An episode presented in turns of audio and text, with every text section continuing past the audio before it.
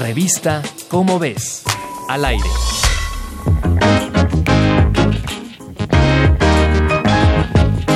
El cáncer agrupa distintas enfermedades que se caracterizan por un crecimiento anormal y descontrolado de células con la capacidad de invadir órganos y tejidos sanos.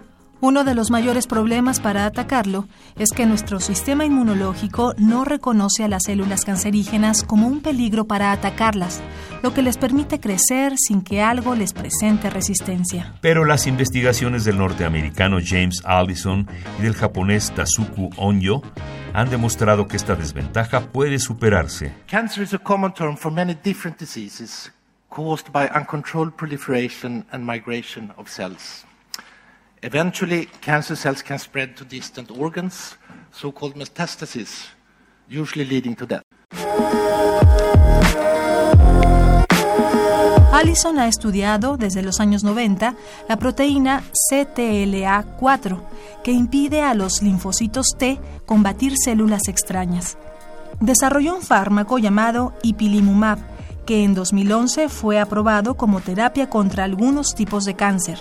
Por su parte, Honjo descubrió en los 80 una proteína llamada PD1 que también frena la actividad de los linfocitos T, pero por otro mecanismo.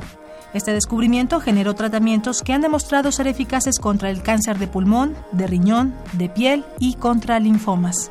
Por ello es que tanto James Allison como Tazuku Honjo se hicieron merecedores al Premio Nobel de Medicina por su descubrimiento de la terapia contra el cáncer por la inhibición de la regulación inmune negativa.